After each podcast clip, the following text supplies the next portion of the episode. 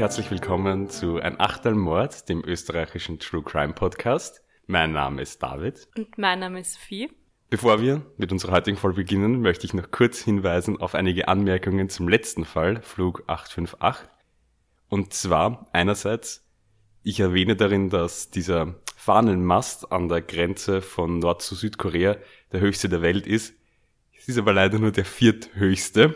Und die Beschallung, diese Beschallung von Südkorea nach Nordkorea, wurde 2018 beendet im Folge der Entspannungen zwischen Nord-Südkorea, wo es diese Konferenz gab. Das ist mir selber aufgefallen, wo ich dann nochmal drüber geschnitten habe und gedacht habe, ich sagte nämlich sogar so, ich glaube, ich schaue es lieber nochmal nach. Und ich möchte darauf hinweisen, dass die südkoreanische Hauptstadt, die ich immer Seoul ausspreche, nämlich Seoul ausgesprochen wird, so wie die, so wie das englische Wort für Seele. Danke dafür, Alexander, dass du mich darauf hingewiesen hast. So, aber jetzt kommen wir zur heutigen Folge. Heute ist die Sophie dran. Das sind immer meine liebsten Tage, weil da muss ich nicht selbst vorbereiten, kann einfach herkommen und bekomme einen spannenden Fall erzählt. Was hast du heute für uns, Sophie? Also, ich habe einmal eine Frage an dich zu Beginn. Haben deine Eltern oder deine Großeltern dir als Kind eigentlich solche Horrorgeschichten erzählt, wenn du unartig warst oder so, dass du eben artig sein sollst, sowas wie ähm, der Suppenkasper oder sowas. Ich kenne ich kenn den Strudelpeter relativ gut, weil das Buch ähm, ist immer bei meiner Oma gelegen. Und das war so wirklich diese, eh diese ganz alte Ausgabe, die fast jeder kennt, diese Zeichnungen mit, genau. Also deswegen die Geschichten vom Suppenkasper und so, die kenne ich sehr gut. Aber sonst jetzt irgendwelche Horrorgeschichten nicht direkt. Aber ich weiß, ich war als Kind in der Volksschule sogar in einem ähm, Kinderselbstverteidigungskurs, weil man muss ja dazu sagen, wie, wo wir Kinder waren, waren ja auch gerade die ganzen Fälle Campusch und da war in der Bevölkerung schon so eine leichte Aufregung, dass ich weiß noch, ich war, ich glaube, ich war da, das war in der Volksschule, dritte, vierte Klasse, also ich müsste acht, neun gewesen sein, habe ich einen Kinderselbstverteidigungskurs sogar tatsächlich gemacht, weil doch irgendwo, also meine Eltern haben mich jetzt nicht irgendwie so Angst einflößen wollen oder so, aber ich glaube, es war durchaus irgendwo so eine Besorgnis immer um die Kinder da in meiner Familie. Ja, also meine Eltern haben mir auch sowas eigentlich nicht erzählt über den Suppenkasper und wie sie alle heißen, aber bei meiner Oma steht eben auch dieses Buch, dieses bekannte Buch, der Strubbelpeter. Und ich glaube aber, dass sich das sehr verändert hat. Ich glaube, unsere Eltern und Großeltern haben diese Geschichten noch viel mehr gehört das Mädchen mit den Streichhölzern oder solche Horrorgeschichten, dass man eben vorsichtig sein soll mit Schere, Messer, Licht und so weiter. Und eben auch der Angst vom schwarzen Mann. Ich meine, ich weiß nicht, ob du das auch gespielt hast damals. Wer hat Angst vom schwarzen Mann? Also wir haben das noch gespielt in der Volksschule. Und um sowas soll es heute in dem Fall gehen. Ich möchte deswegen eine Triggerwarnung einmal voranstellen, weil es heute um sexualisierte Gewalt an Kindern gehen wird. Ja, sehr interessant, ich bin schon gespannt. Ähm, Schwarze Mann und so haben wir auch gespielt in der Volksschule.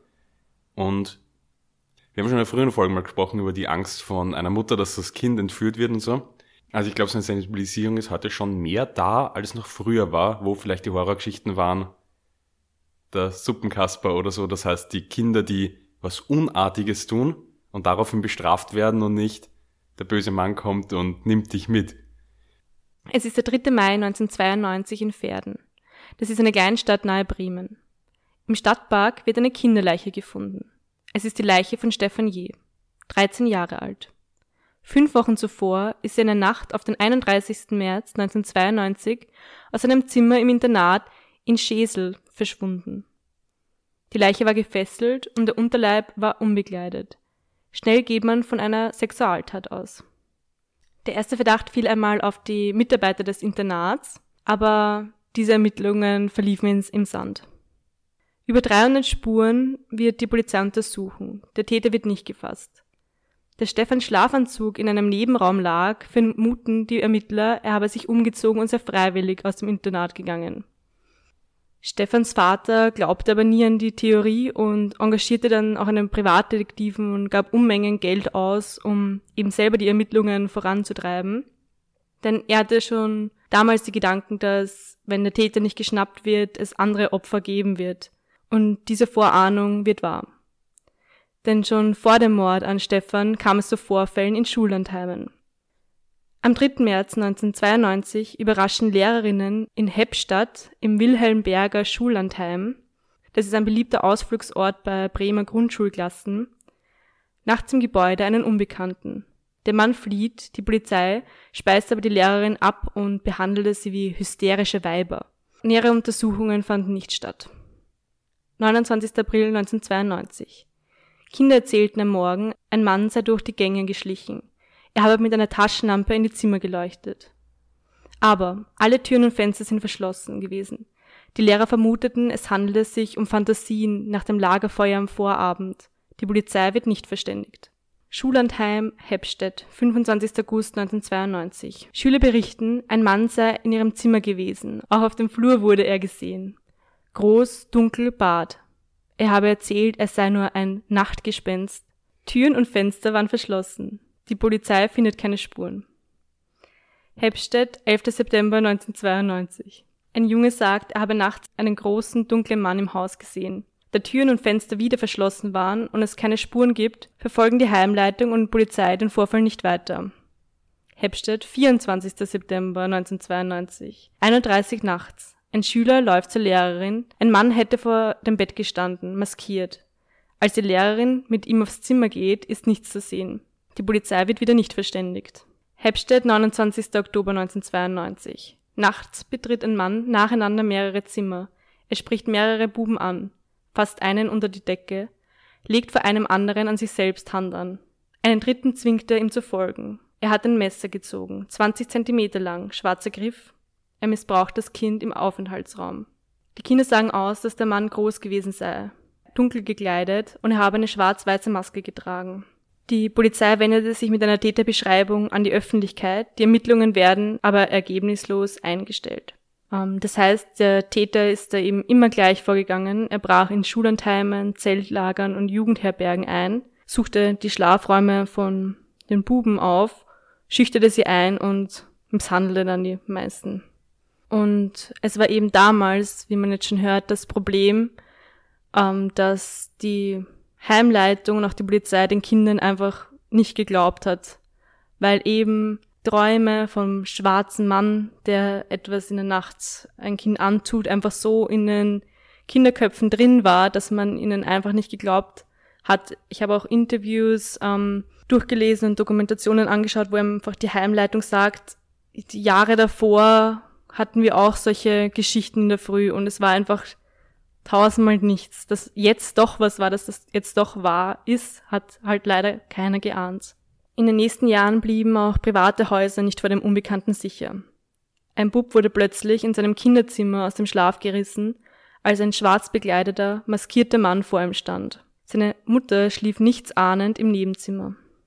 Bei einem anderen Haus klingelte ein schwarz maskierter Mann und vergriff sich an Ort und Stelle an dem Jungen, der ihm die Tür aufmachte. Seine Eltern waren währenddessen im Haus. Im August 1992 missbrauchte ein maskierter Täter einen Neunjährigen und ein weiteres Kind im Zeltlager Selkanor. Im Juli 1994 begab sich der Täter nacheinander in zwei Zelte eines Zeltlagers in Ottendorf und weckte sieben Jungen im Alter von acht bis neun Jahre, die er anschließend unsittlich berührte. In der Nacht auf den 24. Juli 1995 verschwand der achtjährige Dennis R. aus dem Zeltlager Selkanor. Am 14. Juli 1995 war Dennis R. mit einer Jugendgruppe aus Lippstadt, Nordrhein-Westfalen, in das Ferienzeltlager gereist, das abseits an einem See bei Schleswig liegt. Über Nacht ist er verschwunden. Bei der Zellkontrolle um drei Uhr nachts war er noch in seinem Schlafsack, aber gegen 6 Uhr früh fällt einem Schüler auf, dass Dennis nicht mit an seinem Platz war. Umfangreiche Suchmaßnahmen und Ermittlungen der Polizei blieben erfolglos. Am 8. August 1995 dann die schreckliche Gewissheit. Ein Tourist findet die Leiche des Jungen in der Nähe der dänischen Stadt Holstebro, 270 Kilometer von Schleswig entfernt, halbnackt und verscharrt in den Dünen. Also diese ganzen Fälle, die jetzt zwischen 1992 und 1995 passiert sind, konnte man damals noch überhaupt nicht irgendwie verbinden. Bei dem Großteil dieser Fälle wurde ja nicht einmal die Polizei gerufen, weil man es eben als Kindertraum abgetan hat und das wird schon nicht stimmen. Aber es sind jetzt mittlerweile zwei Morde passiert an Stefan J. und Dennis K. alle Fahndungen bis jetzt gehen ins Leere. Es werden nie irgendwelche Spuren gefunden oder sonst irgendwas. Und es geht, man, man geht eben auch noch nicht von einer, einer Täterschaft aus, weil man eben noch diese Verbindung nicht hat. Das heißt, man hat jetzt zwei Leichen aber schon und da wird auch kein Zusammenhang gesehen am Anfang. Nein, noch nicht, weil auch diese, die, die Ermittlungen der zwei Morde also die Ermittler von den zwei Morden sind auch zwei verschiedenen Bundesländern. Das heißt, auch die Kommunikation dazwischen fällt halt sehr schwer, so dass man da keinen Zusammenhang sieht. Am 1. August 2001 ist Schulanfang in Niedersachsen. Dennis K. kommt in die vierte Klasse der Grundschule. Ein Landheimausflug ist geplant. Nach Wulsbüttel. Die Leitung weiß allerdings nicht, was die Jahre davor in den Landheimen in der Umgebung passiert ist. Denn in den Jugendherbergen Bademühlen, das auch in der Nähe ist, wurde am 9. April 1995 ein Junge nachts unter der Decke von einem unbekannten Mann berührt. Der Vorfall wird angezeigt, es werden zusätzliche Streifen mit der Polizei abgesprochen. Im Schullandheim Wulsbüttel 1995. Ein Schüler erzählt der Lehrerin, ein Mann habe vor seinem Bett gestanden und ihn zu sexuellen Handlungen aufgefordert. Der Junge ist bekannt dafür, dass er schlecht träumt. Der Vorfall wird zwar angezeigt, passieren tut dann aber nichts. Schullandheim Badenstedt, 20. Juni 1998. Drei Uhr nachts, ein maskierter Mann dringt in das Heim ein. Er tritt in einem Schlafraum, berührt mehrere Kinder. Die Kinder schreien, der Mann flieht. Die Polizei sucht den Unbekannten wegen versuchten sexuellen Missbrauchs, wird aber nicht fündig. Schullandheim Wulsbüttel, Juli 1999. Ein Junge wird nachts von einem Mann geweckt. Der Mann trägt eine schwarze Lederjacke, schwarze Lederhose und eine schwarze, gestrickte Gesichtsmaske. Er trägt den Jungen aus dem Zimmer und missbraucht ihn.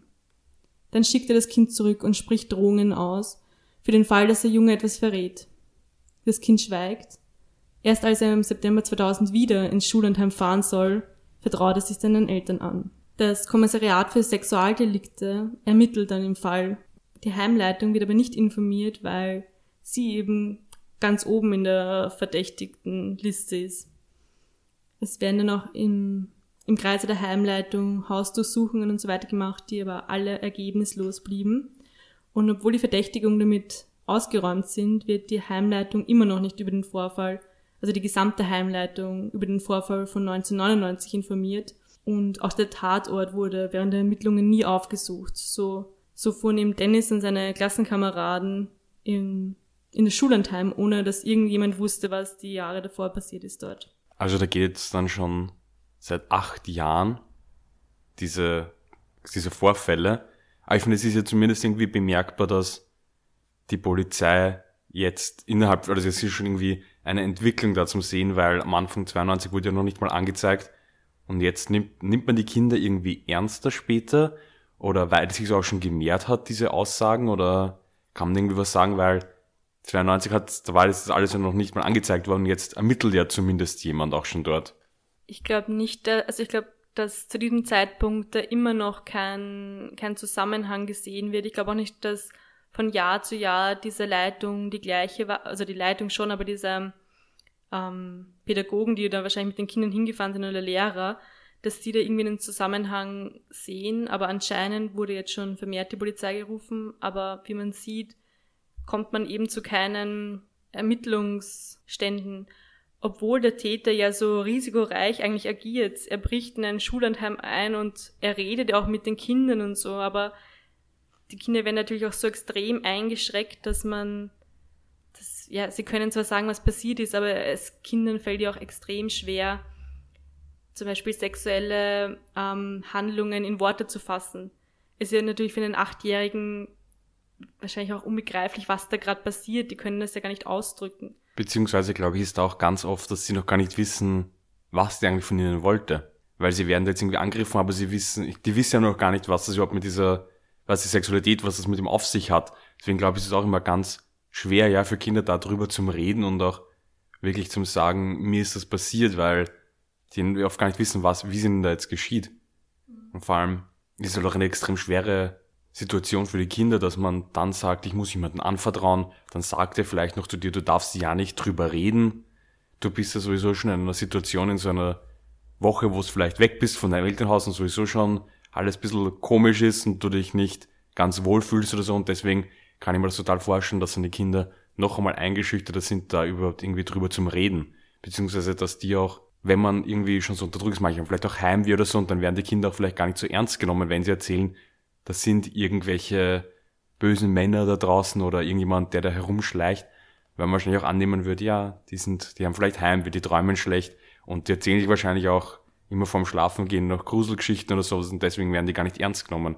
Also das kann ich mir sehr gut auch vorstellen, daher. Genau, und das wäre eben auch das Problem für die Ermittler und ein Vorteil, wenn man das so sagen kann, für den Täter, weil solange das auch irgendwie ein Tabuthema ist und darüber geschwiegen wird, ist es natürlich ein, kann sich der Täter in Sicherheit wiegen, sobald das, solange das nicht in der Öffentlichkeit ist oder so. Und der Täter hat eben auch immer gesagt, es passiert nichts, ich bin nur ein Gespenst. Nach dem ersten aufregenden Tag in der Jugendherberge und der Kinderdisco, die an diesem Abend stattfand, war gegen 22 Uhr Nachtruhe. Auch Dennis geht auf sein Zimmer. Es ist der zweite Raum des Ganges. Dort liegt er oben im ersten Stockbett, gleich rechts vor der Tür. Sein Bett hatte mit einer FC Bayern Bettwäsche überzogen. Es musste alles FC Bayern sein, sagte später seine Oma Erika. Vor dem Einschlafen wird von jedem Kind ein Erinnerungsfoto geschossen. Dennis auf der Bayernwäsche sitzend, seine gelbe Pokémon-Figur vor sich. Dieses Foto sieht man auch überall im Internet, wenn man über diesen Fall recherchiert. Und da finde ich auch nochmal doppelt schlimm, dass es eben am Abend vor seine, seines Verschwindens noch dieses Foto gemacht wurde. Um 24 Uhr werden die Zimmer nochmal inspiziert. Alles war ruhig und in Ordnung. Alle Kinder schliefen in ihren Betten. Der nächste Tag, Mittwoch, 5. September, 8 Uhr morgens. Dennis fehlt. Er scheint nicht zum Frühstück. Sein Bett ist leer. Sonst ist noch alles da. Seine Zimmernachbarn haben auch nichts gehört und um 8.05 Uhr wird bereits das ganze Ufer des Badesees abgesucht. Kurz darauf wird die Polizei angerufen. Um 10.30 Uhr kreisen bereits die ersten Hubschrauber über den Wald. Eine Großraumsuche begann. Am späten Nachmittag des 19. September klingelte bei der Polizei das Telefon. Ein Mann hat beim Pilzesuchen eine Leiche gefunden. Diese wurde später Dennis zugeordnet. Bei der Pressekonferenz nach dem Fund von Dennis Leiche spricht der Soko-Leiter dann davon, dass die Kinderberichte vom schwarzen Mann doch wahr gewesen sein könnten und dass man nach weiteren Fällen suche, denn dass auch andere Missbrauchsfälle in Schullandheimen möglich wären und dass auch Kindermorde wie der von Stefan J., den ich am Anfang erwähnt habe, eben darunter fallen können und auch einbezogen werden. Das heißt, ab diesem Zeitpunkt hat man jetzt endlich den Zusammenhang zwischen diesen Taten gesehen. In den nächsten Jahren äh, wurde dann die So Good Dennis aufgebaut und diese fahnden eben nach den, nach dem Sexualstraftäter. Und auch die Medien wurden stark mit eingebunden. Auch der Fall war auch bei Aktenzeichen XY und hatte dort so große Resonanz und die Bevölkerung hat versucht Hinweise zu geben. Es ist natürlich ein sehr emotionales Thema für alle, ein emotionaler Fall. Die Ermittlungen erwiesen sich aber als schwierig, denn die Aussagen der Kinder waren vage, wie wir schon vorhin besprochen haben, und auch die zurückliegenden Akten von 1992 wurden teilweise schon vernichtet weil man eben davon von einer Einzeltat ausgegangen ist, die man sowieso nicht aufklären kann. Und ja, auch Schuhe von früheren Opfern sind nicht mehr auffindbar gewesen, wo man auch DNA finden hätte können oder sowas. Also es war, die Ermittlungen waren nicht leicht. In der Presse wurde dann nach dem schwarzen Mann oder auch Maskenmann gefahndet. Das Fahndungsbild können wir euch auch auf Instagram posten. Anfang 2011 wandte sich die Polizei bei einer Pressekonferenz in Verden dann auch mit einem Täterprofil in die Öffentlichkeit. Mit Erfolg. Ein Missbrauchsopfer erinnerte sich, dass vor 15 Jahren ein Pädagoge ähm, ihn über seine Wohnverhältnisse ausgefragt hat. Er musste dort sein Haus auf einen Zettel malen und auch genau, wo sein Zimmer war und so weiter. Und er wurde dann wirklich in seinem Zimmer zu Hause misshandelt. Er hat zu diesem Zeitpunkt aber vergessen oder nicht mehr daran gedacht, dass ihm dieser Vorfall war, dass er vorher ausgefragt wurde und konnte sich dann aber eben daran erinnern und er konnte sogar den Vornamen des Pädagogens benennen, der war Martin. Nur zwei Monate später, aber fast 20 Jahre nach dem, dem Mord von Stefan J., ähm, nahmen die Ermittler in Hamburg dann den aus Bremen stammenden Pädagogen Martin N. fest. Einen Tag später gestand er zahlreiche Sexualstraftaten an Jungen sowie die drei Morde. Doch wer war Martin N.? Martin N. fiel das erste Mal mit 16 Jahren auf. Er erpresste fünf Familien, darunter seinen Hausarzt. Er schrieb den Familien Briefe, wo drin stand, wir könnten eines ihrer Kinder entführen und Lösegeld von ihnen fordern. Um ihnen diese Belastung zu ersparen, machen wir folgenden Vorschlag. Sie geben uns 150.000 Mark und wir entführen ihr, ihre Kinder nicht. Wenn sie den Vorschlag ablehnen oder die Polizei alarmieren, wird eines ihrer Kinder sterben. Für diese Tat wird Martin N. zu acht Wochen Sozialdienst verurteilt. Und dieser Eintrag wird, weil er nach Jugendstrafrecht verurteilt wurde, gelöscht. Das heißt, man wusste davon dann nichts mehr. Martin N. schien sich nach diesem Vorfall aber zu fangen. Er machte Abitur und studierte Mathematik auf Lehramt an der Universität Bremen. Dort sagten die Kommilitonen, er war ein ganz ruhiger, zurückhaltender, absolut unauffälliger Typ. Das Studium hat er aber nie beendet. In den nächsten Jahren bis 2008 arbeitete er als Pädagoge unter anderem in Jugendhilfen. Auch hier fiel Martin N. aber allerdings auf. Er wurde wegen sexuellem Missbrauch an Jungen angezeigt. Dort bekam er immer nur Geldstrafen oder irgendwelche, man konnte sie nicht beweisen und er wurde freigesprochen. Er war auch in pädophilen Internetforen unterwegs, hatte dort einen Account und schrieb seltsame Gedichte und so weiter. Die Polizei wurde auch schon vor seiner Verhaftung auf ihn aufmerksam und fand Kinderpornografie auf seinem PC. Man konnte dann aber nicht mehr nachvollziehen, wann er diese konsumiert hat und die Anklage musste fallen gelassen werden. Und er wurde auch schon vor 2011, also noch während den Ermittlungen, befragt. Dort hat er ausgesagt, dass er auf gar keinen Fall pädophil ist, aber keine Speichelprobe abgeben wird, wo jetzt im Nachhinein auch Kritik kam, warum man das so einfach hingenommen hat, dass man dann gegangen ist und gesagt hat, okay, vor dem Landesgericht Stade gestandet die drei Morde und eben einige Missbrauchsfälle. Er sagt selber, ich bin entsetzt über meine Taten und empfinde tiefe Scham und Reue. Laut einer Erklärung seiner Anwälte hatte er 1992 den 13-jährigen Stefan, 1995 den 8-jährigen Dennis und 2001 den 9-jährigen Dennis umgebracht, aus Angst entdeckt zu werden. Stefan entführte er, der Anklageschrift zufolge, nachts aus einem Internat in Schesel, missbrauchte ihn im Auto und tötete ihn. Dennis R. holte er drei Jahre später aus einem Zeltlager bei Schleswig verbrachte mit ihm einige Tage in einem Ferienhaus in Dänemark und erwürgte ihn dann. Dennis K. tötete 2001, als er versucht hat, sich zu wehren. Noch im gleichen Jahr begann der Prozess gegen Martin N. und der Urteilsspruch vor dem Landesgericht Stade und lautete lebenslange Haft mit anschließender Sicherungsverwahrung wegen dreifachen Mordes. Ja, das finde ich bei diesem Fall irgendwie auch so extrem interessant, dass es ist ja wirklich wie diese Horrorvorstellung. Also diese Vorstellung, dass da wirklich irgendwie schon seit Jahren, vor allem wenn man drüber nachdenkt, fast über fast zehn Jahre lang, ist ein Mann herumgegangen und ist eingebrochen und hat dann Kinder missbraucht. Und das ist wirklich diese, wie diese Horrorgeschichte eben, da ist dieser schwarze Mann, dieser maskierte Mann, der es einfach wirklich einbricht in diese Camps und das von Jahr zu Jahr zu Jahr und der wird einfach nicht gefasst. Also das finde ich auch eine extrem, irgendwie wirklich eine Horrorvorstellung, eine extrem bedrückende. Genau, weil er auch immer wieder an einem gleichen Ort zurückkommt. Aber was da auch noch interessant ist, was sich auch gefragt wurde, ob, ähm, weil Martin N. eben Pädagoge war, er wusste auch, wie man mit Kindern umgeht, was auch ein Punkt war, warum die Kinder auch teilweise mit ihm mitgegangen sind, weil er wusste, wie man mit ihnen redet. Und dann wurde sich auch gefragt, ob er sich absichtlich so eine schwarze Maske, schwarz gekleidet hat, dass die Kinder es eben nicht gescheit benennen können, was sie da sehen. Und er hat ja auch schon, wie gesagt, zu ihnen gesagt, ich bin nur ein Gespenst, ich gehe gleich wieder weg, dass eben die Kinder gar nicht einordnen können, was sie da gerade gesehen haben. Nicht jeder, der gegen Kinder Gewalttaten verrichtet, ist pädophil, aber Martin N. war pädophil.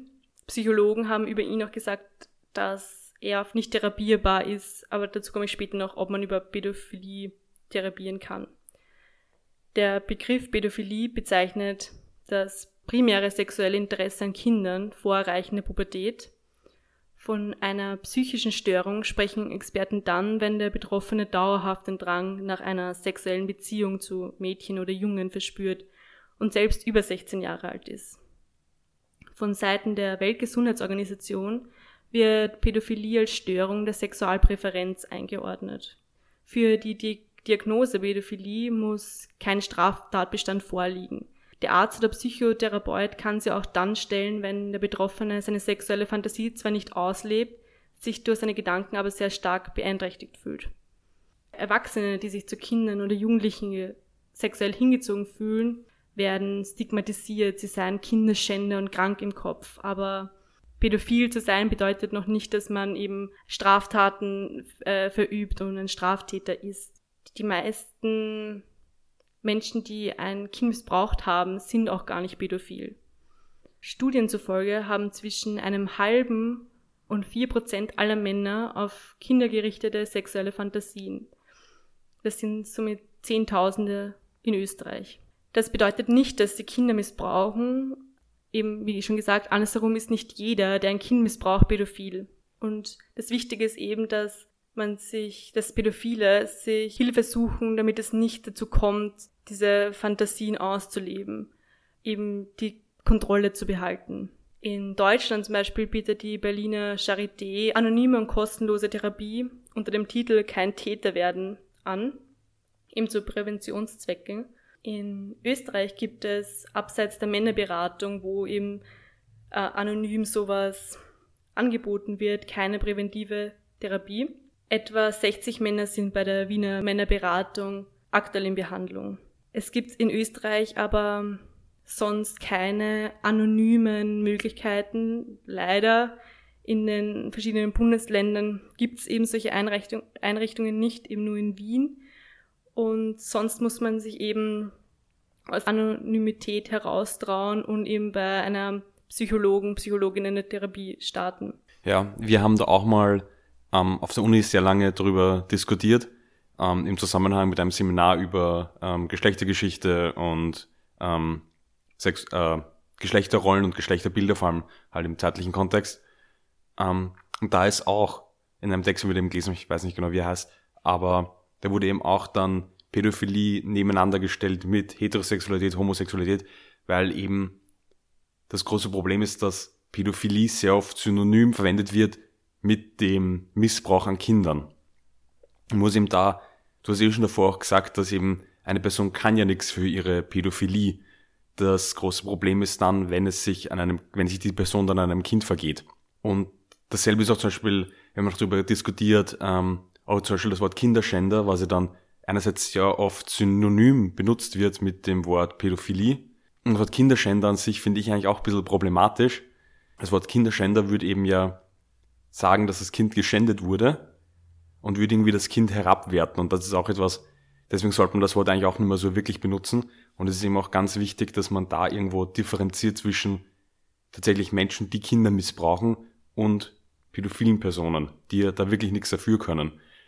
Und eben, wie du auch schon gesagt hast, der größte Teil der Leute, die Kinder missbrauchen, sind gar keine Pädophilen. Also das ist irgendwie auch ganz wichtig, dass man darüber nachdenkt diese Neigung hat eben auch viel mit Veranlagung zu tun und man kann nichts dafür. Es ähm, gibt Studien, dass sich diese Neigung schon im Mutterleib entwickelt und man kann auch durch die Gehirnströme so sehen, was an Menschen mit pädophilen Neigungen anders ist als mit Menschen, die so eine Neigung nicht haben.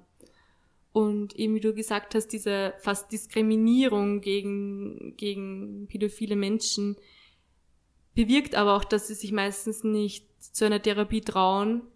Die Neigung, sagen viele Psychiater, kann man nicht wegtrainieren. Es ist einfach die Neigung. Aber man kann eben lernen, damit umzugehen, sie unter, zu unterdrücken und so weiter. Und das ist eben das Wichtige. Und deswegen sollte man auch die Pädophilien jetzt nicht als abstoßend und abscheulich und diese Menschen eben diskriminieren, sondern ihnen so gut wie möglich helfen. Denn Pädophilie ist erst strafbar, wenn es eben zu sexuellen Handlungen mit Kindern kommt. Und in Österreich ist das in Paragraph 206 Strafgesetzbuch geregelt, schwere sexueller Missbrauch von Unmündigen. Der Absatz 1 sagt, wer mit einer unmündigen Person den Beischlaf oder eine dem Beischlaf gleichzusetzende geschlechtliche Handlung unternimmt, ist mit Freiheitsstrafe von einem bis zu zehn Jahren zu bestrafen. Und was ich auch interessant gefunden habe, ist der Absatz 3 hat die Tat eine schwere Körperverletzung oder eine Schwangerschaft der unmündigen Person zur Folge oder wird die unmündige Person durch die Tat längere Zeit hindurch in, eine Qual, in einen qualvollen Zustand versetzt oder in besonderer Weise erniedrigt, so ist der Täter mit, der, mit einer höheren Freiheitsstrafe zu bestrafen. Ich habe auch eine Studie zu dem Missbrauch von Kindern eben, die ist zwar von 2008, aber ich glaube, die Zahlen werden immer noch relativ ähnlich sein. In 90 Prozent der Fälle sind die Täter nicht pädophil. Also gerade einmal zwei bis zehn Prozent aller Fälle von Kindesmissbrauchs können auf einen als pädophil diagnostizierten ähm, Täter zurückgeführt werden. Meistens, und das haben wir auch schon bei fast allen anderen Arten von Gewaltdelikten gesagt, ist der Täter in der eigenen Familie. Es handelt sich meistens etwa um direkte Verwandte oder Personen aus dem nahen Umfeld. Die Täter beim Kindesmissbrauch sind fast ausschließlich männlich und stehen, wie eben bereits gesagt, meistens in einem nahen Verhältnis zu den Kindern.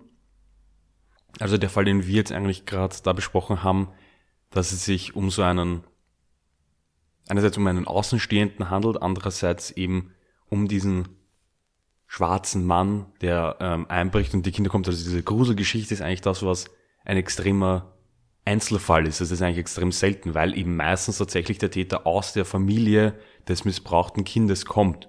Und natürlich auch extrem selten, dass ähm, das Kind umgebracht wird, weil im größten Teil der Missbrauchsfälle handelt es eben direkt im eigenen Umfeld des Kindes und deswegen wird auch davon ausgegangen, dass es dabei eine extrem große Dunkelziffer gibt. Also dass extrem viele Kindesmissbrauchsfälle gar nicht erst zur Anzeige gebracht werden, weil es sich eben um ein direktes Familienmitglied handelt oder jemanden aus dem näheren Umfeld. Das kann sein ein Pädagoge oder eine Lehrperson, das kann sein genauso der Fußballtrainer oder der Ortspfarrer, das kann jede Person, die in irgendeinem nahe Verhältnis zu dem Kind steht, sein. Und es ist nur eben ganz, ganz selten tatsächlich so, dass das eine außenstehende Person ist. Also eben dieser schwarze Mann, wie eben in dem Fall, den wir gerade besprochen haben. Genau deswegen war ja auch der erste Verdacht der Polizei bei diesen Fällen, dass es eben die Heimleitung oder die Leitung was damit zu tun hat oder eben diese Lehrkräfte, die mit den Kindern dort waren. Ein besonders großer Fall von Kindesmissbrauch, der vor allem in den letzten Jahren bzw. im letzten Jahrzehnt sehr viel Aufsehen erregt hat, war auf jeden Fall der Kindesmissbrauch in der katholischen Kirche. Und zwar gibt es nämlich diese groß angelegte Studie, die eben über das Ganze ähm, im Jahr, im Zeitraum von 1946 bis 2014 angelegt war. Und es gibt in dieser Untersuchung, wurde festgestellt, dass im Jahr 1946 bis 2014 mindestens 3677 Kinder und Jugendliche Opfer von sexueller Gewalt durch Geistliche und Vertreter der katholischen Kirche geworden sind. Die Dunkelziffer wird allerdings auch hier auf sehr viel höher geschätzt. Die Opfer sind da zum Großteil minderjährige Personen männlichen Geschlechts. In der Zeit wurde berichtet, dass mehr als ein Viertel von ihnen Ministranten waren. Verantwortlich gemacht für diesen extrem großen Missbrauch wird eben auch diese Machtstruktur innerhalb von der Kirche, vor allem weil das in fast allen Regionen und in fast allen Ländern vorgekommen ist. Also diese Zahlen waren jetzt nur aus Deutschland. Es gibt aber genauso ähnliche Strukturen von Missbrauch in der katholischen Kirche in Österreich und genauso in den USA, Großbritannien und auch in Australien gibt es extrem viele Fälle, wo sich eben ganz gleiche Strukturen zeigen lassen.